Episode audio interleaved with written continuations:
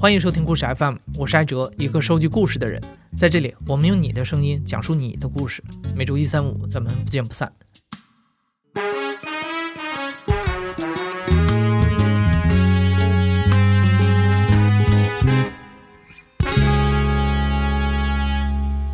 提示一下，本期故事是关于一个男孩探索性是什么的故事。如果你的身边有孩子，你可以自行决定要不要让他听到。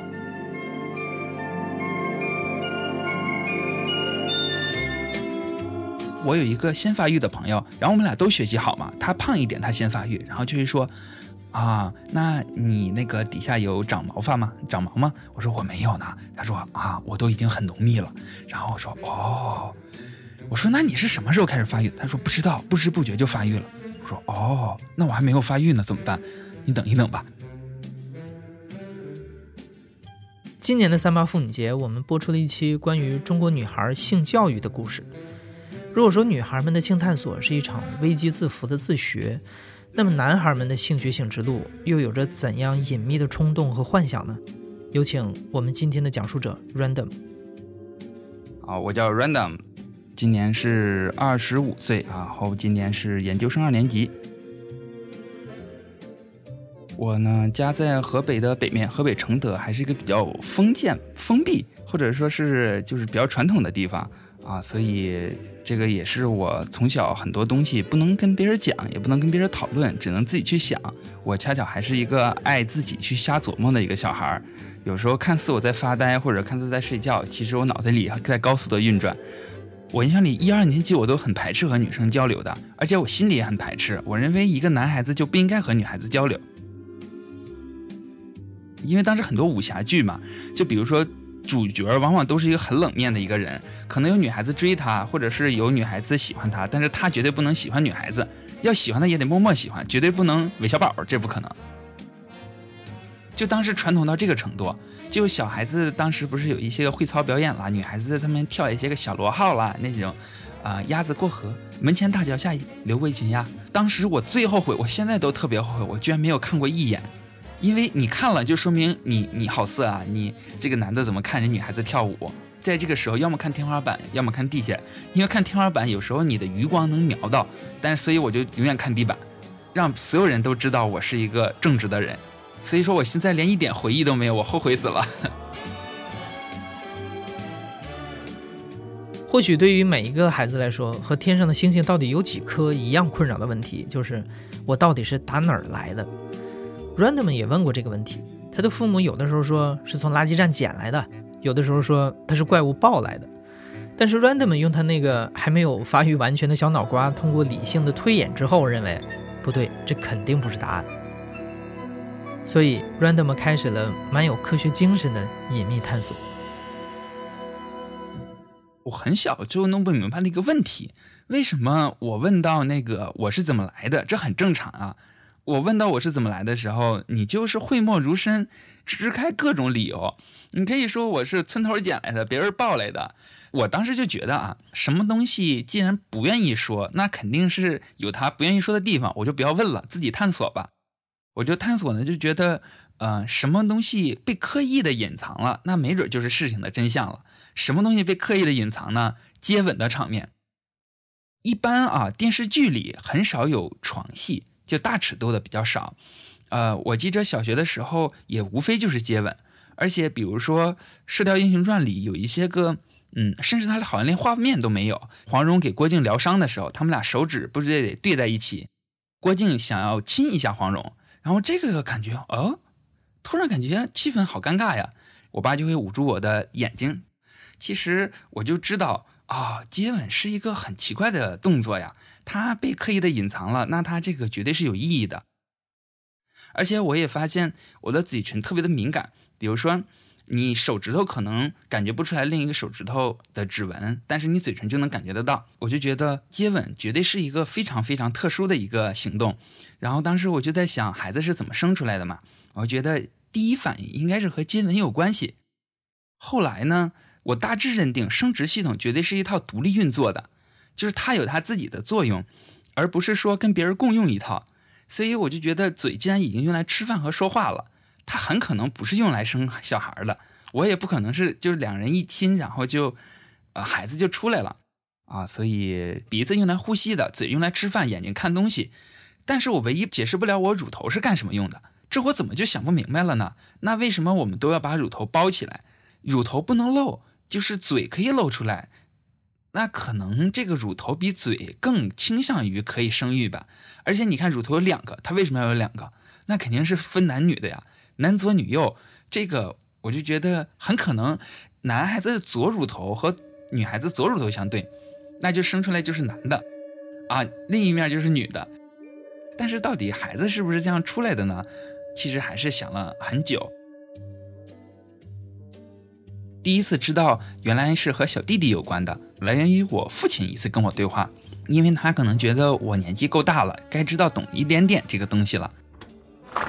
很平常的一天吧，然后当时放假嘛，我爸就把我叫到小黑屋里，然后就是跟我说：“来，儿子，我告诉你一些个事情。首先呢，啊，就说我的啊男孩子的那个部分就是弟弟了，然后就是说这个地方要保护好，不然的话，你比如说打球有没有碰到过，是不是很疼？这个是和你以后就是有很大的关系。当时我就知道是生育的意思，然后我特别哦，原来生育是这个呀，原来这个地方跟生育有关系啊。”我爸跟我说过这件事之后，我印象里我妈呢就挺反对的吧，但她不是说阻止这件事，就是说这么小你跟她说什么呀？当时我心里想的是，你不知道我已经探究很多年了吗？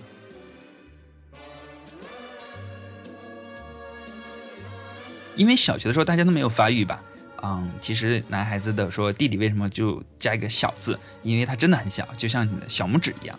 等到了初中的话，就会有一部分的孩子就发育，大部分都在初中发育，但六年级也有一部分孩子发育，他的小拇指会变成你大拇指那么粗啊，可能会再长一些，然后，呃，颜色也会变变深嘛。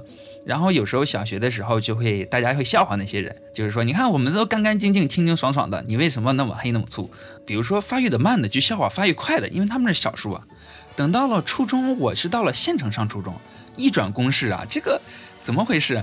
怎么开始？那些个先发育的人会笑话像我这种后发育的人，就说：“你看，我们都是纯爷们儿，我们是男的。”说：“你看你的那么小。”那时候就明白大好小不好，知道自己发育晚了，有点不开心，就是说有点着急。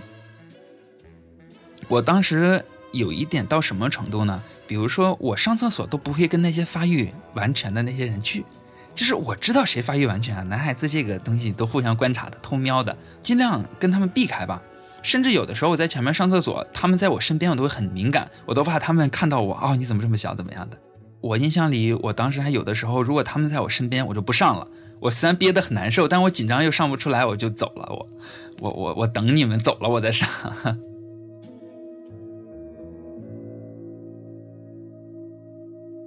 我记着是。初一的时候，因为自己也被这个小弟弟太小而困扰啊，就是小拇指为什么不能变成大拇指？后来呢，我同学就会说，呃，我不会参与到他们的讨论中，我总是静静的旁听。我在那躺着装睡觉嘛，因为我学习好，然后假装睡觉。他们就在那说，哎，你们知道吗？小弟弟变大非常简单，每天晚上按摩十分钟。然后我说，哎，那不如我也试试吧。结果我当时就真的去做了。然后出现一种前所未有的情况了，然后按摩之后就会变成学理，就是说勃起嘛啊。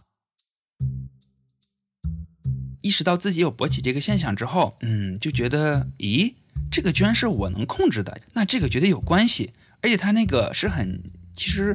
现在想想肯定是很坚硬的嘛，就觉得它之所以坚硬，可能是因为，比如说吸管很坚硬，因为它要输送把牛奶送到哪里去；笔管也很坚硬，因为你要是太软的东西，它写不出来字儿啊。所以说我当时觉得生孩子肯定是个力气活，然后他要把一个东西送到另一个地方去。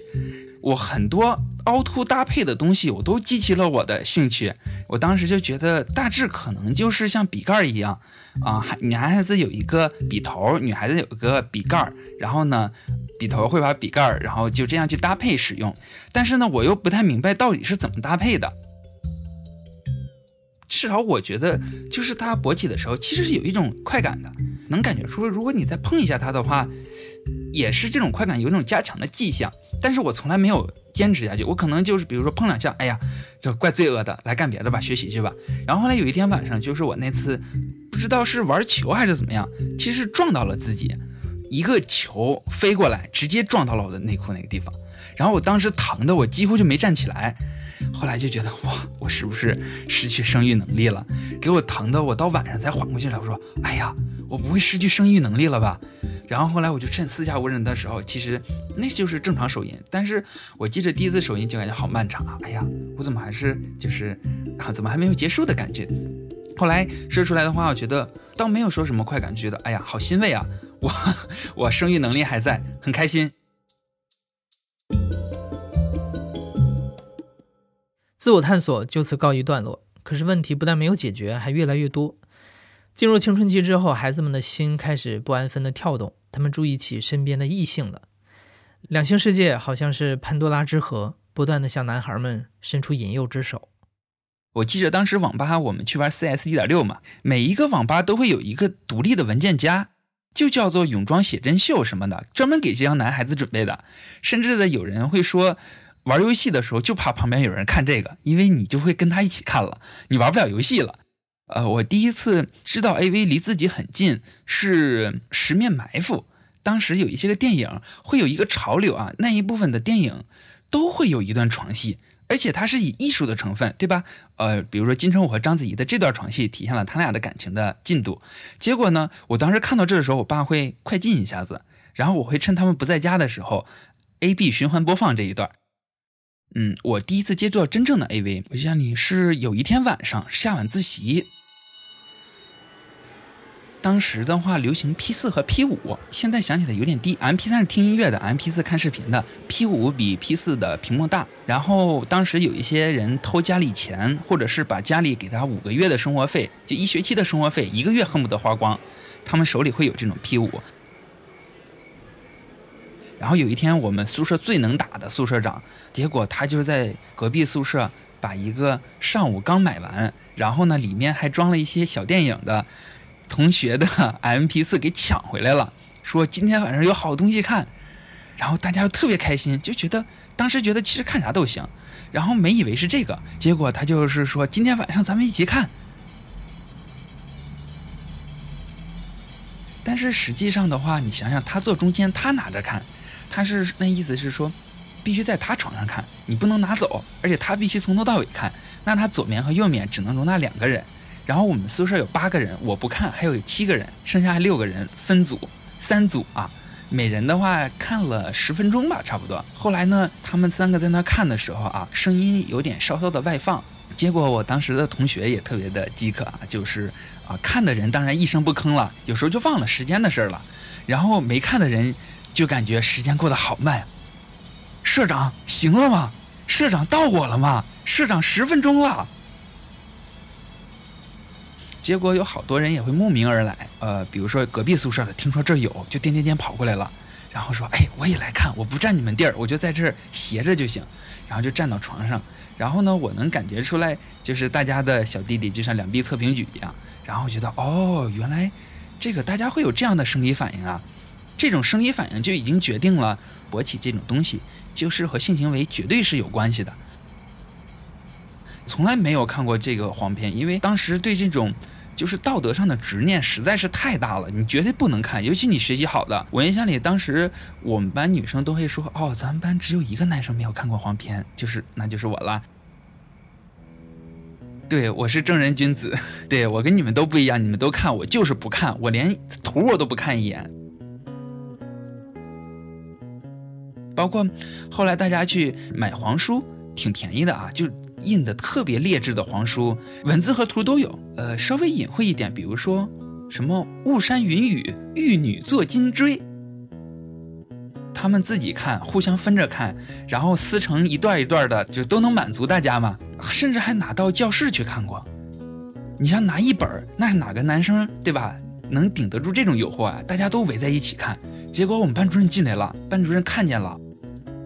但他没有在全班里说，他直接就是报到了年级主任吧。就年级主任突查这个东西，当时我们就特别害怕，因为大家都知道这个是不允许的。中午就是有一些个给宿管老师兼职的一些人，听说今天中午大查寝，专门查这个，报信儿了，说宿舍里有货的，赶紧处理掉。结果当时还我们所有人回去都特别早，但是我无所谓了，我正常吃饭。他们因为抢钥匙都打起来了。我们宿舍长是第二能打那一楼层，结果我们属于第二个拿到这个钥匙。第一个拿到的钥匙说，他那里有他和他女朋友开房用的避孕套，有黄书，甚至还有装着这个黄色电影的 P 四 P 五，全都给扔到柜子里，然后锁起来。他们会说：“哎呀，这些黄书全要扔了，谁还有要看一眼的吗？”然后我上铺可能就会说：“哎呀，那我看看图吧，马上就要扔了。”然后他翻一翻图，说：“还有人要看吗？那就扔了啊。”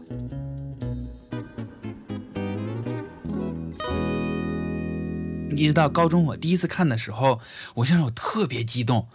当时 QQ 空间管的特别松，有时候那些个同学就会传一些电影到上面去。我当时我就是激动的，我把门都就是锁了好几好几遍，我感觉确认门锁了，把帘拉上，然后嗯，就在那。就是看，然后我就觉得，哦，原来我一直他们看的就是这个呀，兴奋感是有的，但是其中很大一程度兴奋感是，咦，我从小学三年级到现在的推理居然都是对的。首先一定有接吻，其次胸果然大致是，就是会贴胸，对吧？会有这个动作，然后两人也是面对面抱在一起，然后呢，男孩子的小弟弟，对吧？就像笔头和笔帽一样，然后那行啊，那我是弄得挺对的呀，我我很聪明啊。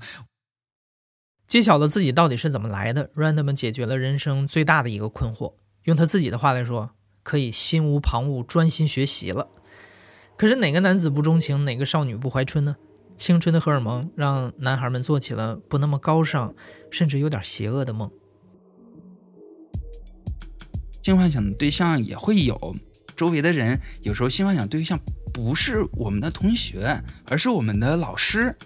嗯，虽然说年纪稍微大一点，但是奇怪的是，大家都在性幻想他。呃，我有时候也是觉得，天哪，这都行。然后甚至有时候跟那老师打招呼的时候，还觉得，哎呀，这是昨天我们性幻想的对象，不好意思，老老师。到了高中的话也会有，当时明白自己性幻想对象应该是，呃，至少跟自己年龄差不多吧，因为我是最后一排。有的时候看前面女孩子的后背，有时候有一点朦胧的觉得那是一种美感吧。前面女孩子，比如说冬天的时候穿一个毛茸茸的衬衣，或者是夏天的时候穿一个纯棉的运动衣，我都觉得哎呀挺有美感的。我觉得怎么每个女孩子都这么好看呢？学习好的女孩有一种天然的屏障，男孩子 YY 的对象里面绝对没有学习好的女孩子，其实学习中等偏下。她学习比较差的话，其实我看到他们。开玩笑到什么程度？他们甚至互相打闹的时候，男孩子会故意把手往女孩子胸上打。这时候女孩子其实并没有太多反抗。我当时都在纳闷儿，其实大家聊的时候还是挺粗暴的。比如说，最能打的宿舍长会和他的一个好朋友在窗边因为大家当时，嗯。热嘛，夏天热就不容易睡着觉，然后往身上互相泼一泼水，然后你就穿着一双浑身只穿一双拖鞋，然后回到了寝室，他们两个就在那聊，其实是在盘算如何去强奸一个一个我们班里一个啊稍微开放一点，然后又发育稍微早一点，就是身材稍微好一点的那个女孩子。现在想想挺可怕的吧？但是当时我们谁都知道，他们俩只是嘴上说说而已。因为他说完了之后，还很就是确认一下我们每个人都睡着了嘛，他也觉得自己说的不对了。后来十几年之后同学聚会，然后我说：“你知道吗？你们俩那天晚上策划的东西都被我们听到了。”然后他说：“是吗？” 一直以来，沉重的道德枷锁和世俗的偏见让 Random 在和女孩们交往的过程中顾虑重重。他不愿意因为轻浮的举动伤害别人，或者损害自己正人君子的形象。男女之事成了避之不及的洪水猛兽，让 Random 闹出了不少笑话。对性的话，其实还是更多的是一些隐晦，或者说是避而不谈，或者说嗯不好的词放在上面。所以我对性的话，就觉得一个人正常是最好不要有性，然后呢，你也不要体验出你对性的追求。包括呃，像正面人物很少会说恩爱有加，夫妻恩爱有加是有的，但是夫妻的生活总是不展现在荧幕上的。当时我还没有一个很正确的认识啊，到大学之后，包括到大学，我对同性恋是一种特别尊敬的态度。我说世界上居然有这样的一群人，男的不喜欢和女的做这种事情，然后只是和男男之间保持。我当时不知道男男也能发生啊，我想男男这好纯洁呀。然后我当时就觉得，就觉得，哎呀，真是尊敬他们。第一次有女孩子，比如说喜欢上我，或者说对我有这个意思，是在大学的时候，大学二年级吧。比如说，嗯，当时的话，我也是正常，就不会说是剪个寸头，我会好好的洗个脸，然后把头发稍微打理一下。然后没想到就在那个。呃，大家一起上选修课的时候，有一个外系的女孩子就要到了我的 QQ 号，然后后来就会问我，跟我聊天。当时我就有预感，哎呀，这女孩子是不是对我有意思？然后，呃，他甚至会问我说：“你有没有女朋友？”然后其实这是很强的暗示了，我挺开心的，特别开心啊。但是我到后来就，呃，跟他聊着聊着天，因为我说过，我认为性是一件不太好的事情。对吧？我不太想男女之间的事情，那我对女孩子是没有任何伤害的。然后我就跟他开个玩笑，我说：“哎，跟你一起参加选修课那个男生挺好看的，你要不把他介绍给我吧？” 然后他说：“啊，你不会是 gay 吧？”他说：“我说我就说，哎，你怎么知道？”呵呵。后来的话，这个女孩子就不怎么联系我了。我就是个玩笑，但是因为我是不经意开的玩笑，反而显得更真实。他就真信了，就和我很可能成为我第一段恋情的，就失之交臂了呗。我当时我印象里，我就觉得，哎呀，既然男女之事比登天还难，索性这天我不登了，我就单身了。我反而我在决定我单身之后的一个多月吧。后来也就认识了，其实他就是我的初中同学，因为当时是大家都看黄片，我不看，结果女孩子可能也觉得，诶，这个男孩子不看这个东西，那他应该是比较正面的形象吧。然后他对我印象特别好，然后后来我们俩又见面了之后，其实就相当于一见钟情吧。没有想到啊，曾经的同学现在变得这么适合自己。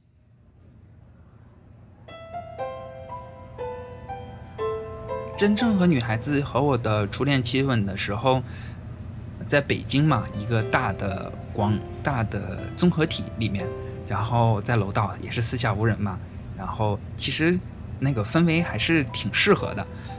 其实当时就觉得是挺美妙的一件事情吧。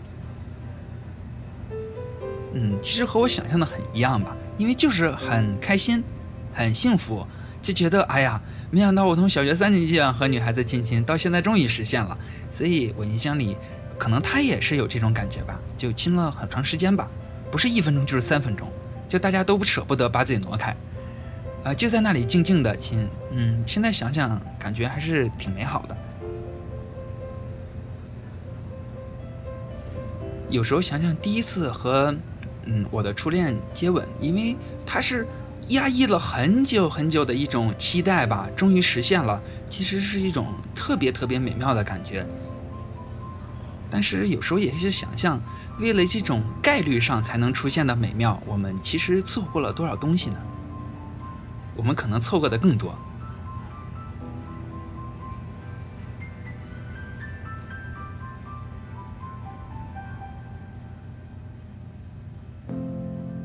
我初中的时候有一次，嗯，教科书里出现一个图片，他是把男孩子和女孩子的私密的器官的纵剖面给你放上去了，然后我一眼就看懂了那个男孩子，然后女孩子我实在是看不懂，你没见过，你你根本就不知道他那个是怎么回事儿，加上老师根本就不讲，我当时就想，你不讲，你逼着我们自学呀，对着这些个市场引导的东西去自学，那市场引导能给我们引导的科学吗？那哪叫教育啊？倒不是说性压抑有多么不好，因为我们可能就觉得男女花开应有时嘛，你接受性行为可以晚一些，对吧？你可以等一等，不能说是一种委屈吧，但是总能觉得应该发生的事情，咱们正正面对一下子吧，不要赌来赌去的。你赌来赌去的，他可能流的还不是你想让他流的那个地儿，不如我们给他修一条渠，对吧？让水慢慢的去流。我说实话，嗯，作为一个男生吧，看到很多，比如说微博上热搜的很多强奸的情况，我也很痛心，我也不想让我的女儿发生这种情况。但是其实我就觉得，与其说我们赌来赌去的，不如，嗯，爽来就把这种问题谈开吧，嗯，让所有的男孩子都面对这个问题。呃，你也不要为他捆绑上很多的道德上的压力，比如说我道德压力特别大，就是因为我一直都在默默的关注这件事情。这个整个过程我一直到高三吧才弄明白，然后其实真正接触到女孩子，对吧？自己有实践上的获得感的话，其实那都已经到大三大四了，呃，断断续续也这么多年了，对吧？十几年的一个路程，然后走过来就觉得。哎呀，讲出来也没那么长，没没那么多内容。但是你想想，一个小时内容分摊到这个十几年，有点艰辛。